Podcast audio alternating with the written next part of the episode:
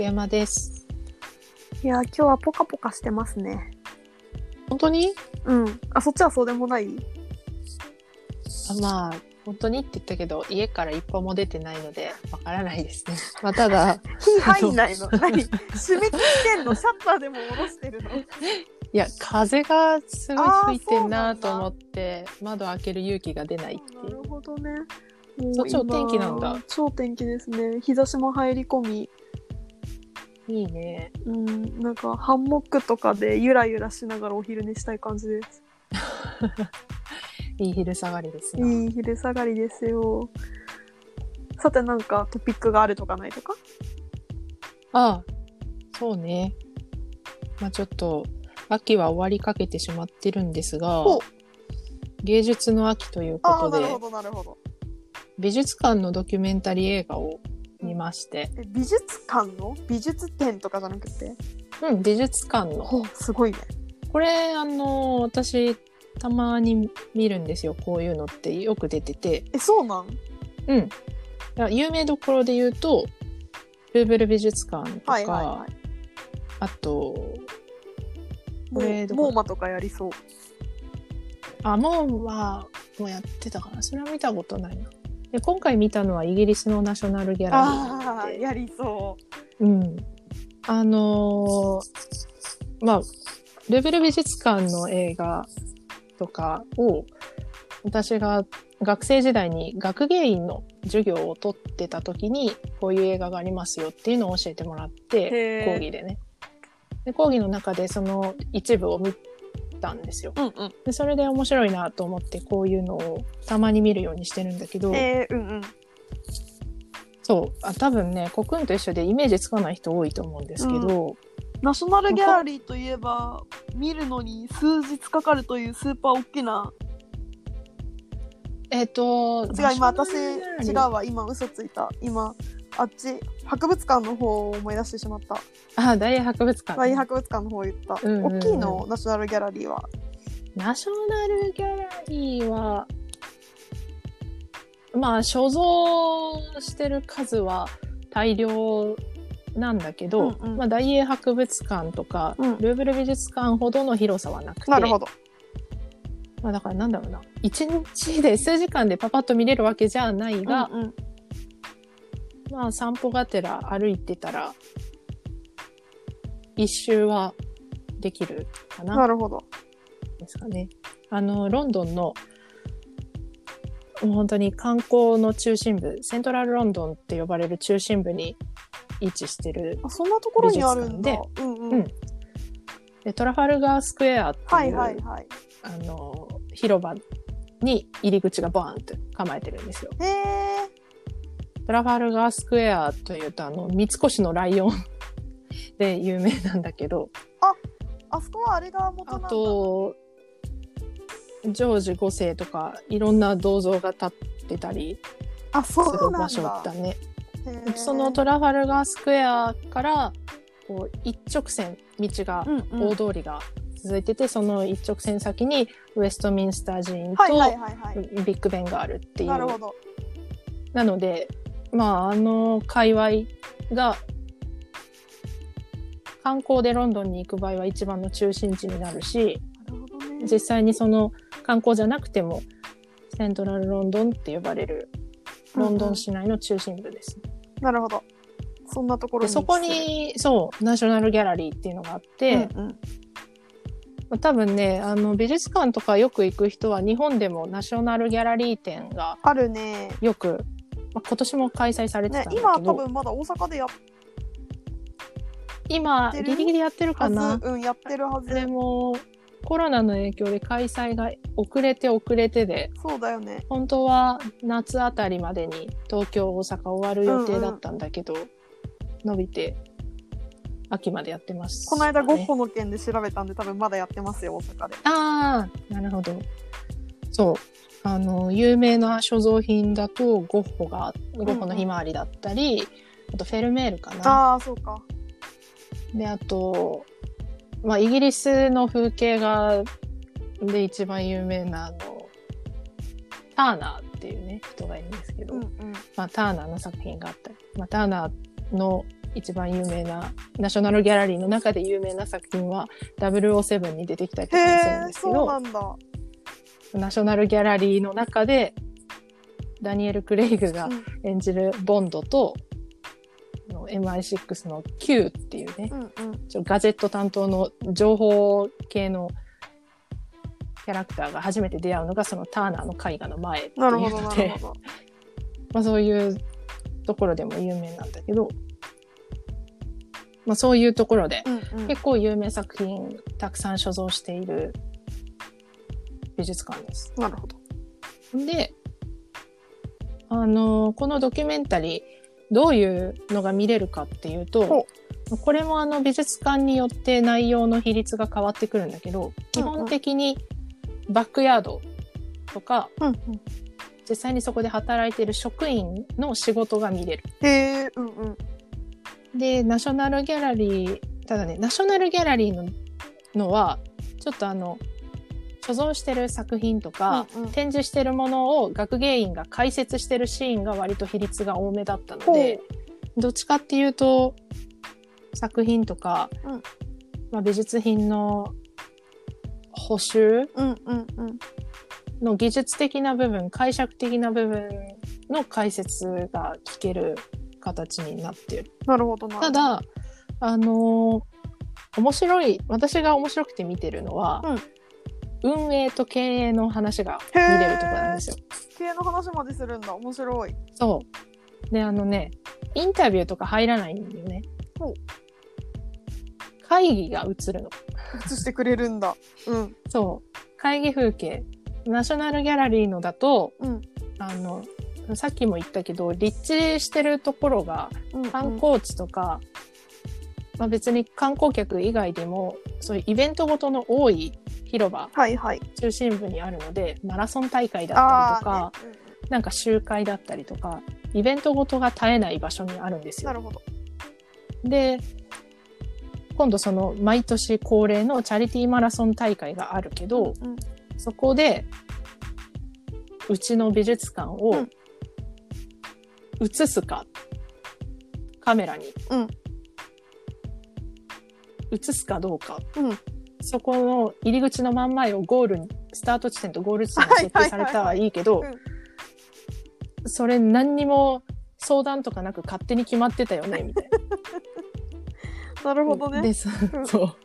カメラに映すかどうかっていうのがものすごくこう議論されてるシーンがあって。で、面白いのが、まあ、そういう外部のチャリティー団体とナショナルギャラリーのこの距離感みたいなのがそこから伝わってくるんですよ。あの、あの、外部のチャリティー団体とナショナルギャラリーの距離感が、こう、微妙なバランスで保たれてるっていう会議がね、あって、うん。うんその、チャリティー団体ってたくさんあるけど、うん。そのマラソンを主催してるチャリティーに、ナショナルギャラリーが、その美術館として、こう、協力してるというか、はいはい。っていうのを見せたときに、うん。他のチャリティーとのあ提携とか、ね。うんうん。あの、イベント、協力イベントとかっていうのを精査できなくなると。なるほど。うん。あの、営利団体とかだったら別だけど、うん。チャリティーだからっていう問題点なんだけど、うんうんうん。でそこを今後どういうその姿勢で、スタンスで外部のチャリティー団体と関係築いていくかっていうのも含めて、じゃあ今度のそのマラソン大会のどうするよみたいな話が結構ね、議論されてて。そこ、目の前がゴール地点になったら入り口が塞がれるわけだから。そうだよね。そう、ナショナルギャラリーとしてはその集客的な面でのデメリットも大きいし、うんうん。で、30秒ぐらいテレビに映るとして、うん。で、それが、その、今後のチャリティー活動とかの、こう、微妙、関係が微妙になってくるっていう部分と、集客面でのデメリットを超えるメリットは何かあるのかみたいなうんうん話をしていたり、もうそういうがっつり会議部分が 見れるんです。へえ面白いうん。まあだから最初も言ったけど私がこういうドキュメンタリーに出会ったきっかけは学芸員、学芸員資格を取るための講義だったんだけど、うんうんまあ博物館美術館の経営の、経営論とか、うんうん。そういう観点で見たら面白いですよっていうへ映画にえ、なへえ、なるほどね。あとね、まあ普通にそういうの興味なくても、実際に新しい展示をするときの、こう、キュレーション、うんうん。えっと、キュレーションっていうのは、なんだろうな、展示室の設計とか、うん実際に物をどういう順番で、どういう配置で、どういう形で置いていくか、ライティングどうするかとか、うんうん。そういう企画展前夜みたいなのも見れたり、うんうんへえ、すごいね。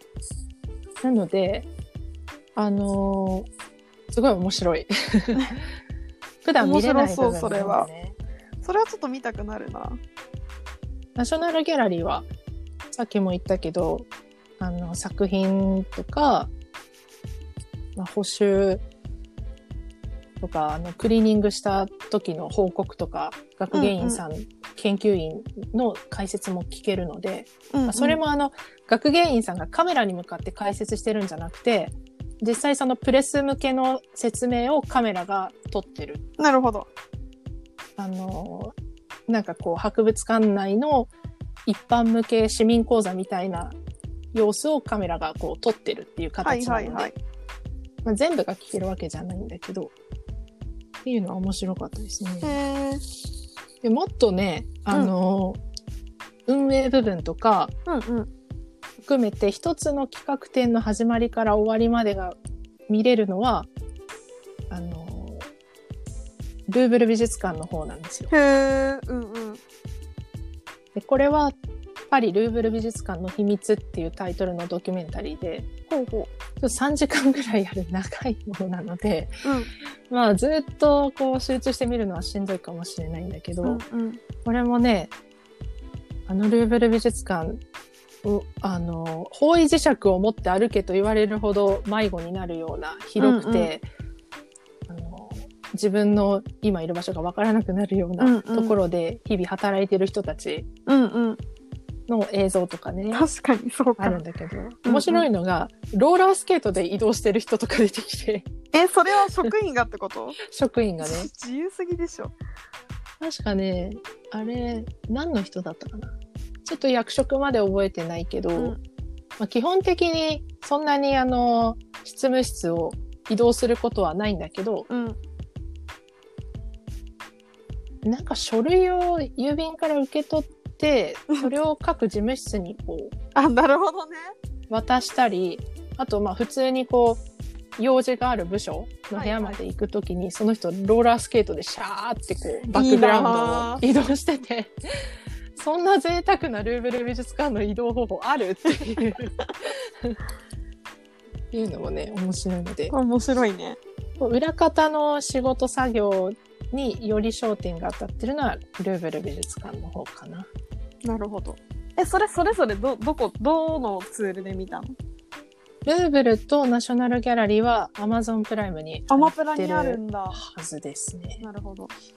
はずです。ちょっと、ルーブルの方は、私は、あの、DVD をレンタルして、この時は見てたので、うんうんであとね、あの、うこれどこだったかな？グレートミュージアム、ハプスブルグ家からの招待状っていうのもあるんだけど、これも良かったので、ちょっと待って、これどこのだ？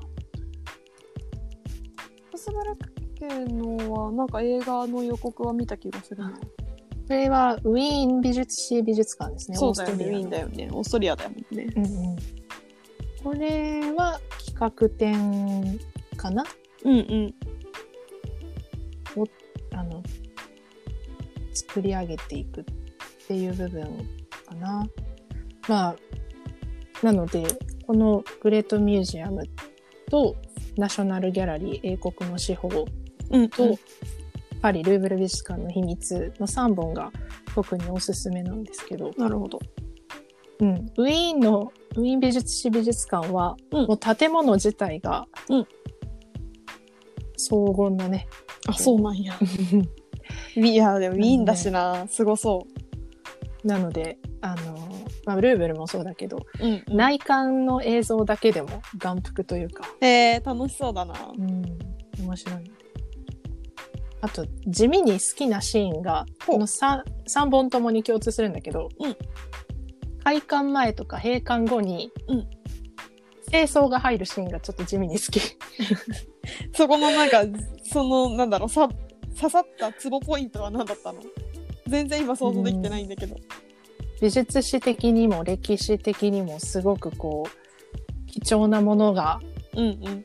並ぶ中ウィーンって掃除機かけてるっていうのは この対比？うんうんうん。歴史とあなんだろう特別感と日常感が共存する感じ、はいはいはい。ウィーンえーみたいな感じで 掃除機かけてるとこは。うんうん。普段見れないからまあそうだね。一生ね見ることはないから。そなう。働かないと見れない。働いててもそのねうん常にあの職員さんが展示室にいるわけじゃないのでそういうなんだろうな。うん。ちょっと日常感と特別感の対比が私は好きですね。気になるな。そそのシーンも見どころというところで。えー、ちょっとそれは見うん。時間あるときに、Yes まあ流しながらで何か他のことをやるっても全然楽しめるというか、いろんなその博物館美術館で働くいろんな人とかいろんなシーンに焦点が当たるので、うん割とずっと一人にとかじゃないあんですよ。だからこう結構言い方が悪いけど細切れというか、うんうん。そのさっき言ったナショナルギャラリーの会議のシーンも最初から最後まで全部聞くわけじゃなくて、まあその一つの論点議論されたら今度はその経営とか会計の人たちからガラッと変わって学芸員のうんうん。業務にカメラが映ったりとかして、なのでなんだろうな。長いけど気軽に自分の興味があるところに目を向けて見れるかなっていうところもあるかな。家で見るのはね。なるほどね。なのでぜひ美術とかお好きな方は。見てみようと思います、うん。ではちょっと皆さんの推し美術館情報もお待ちしつつありがとうございました。ありがとうございました。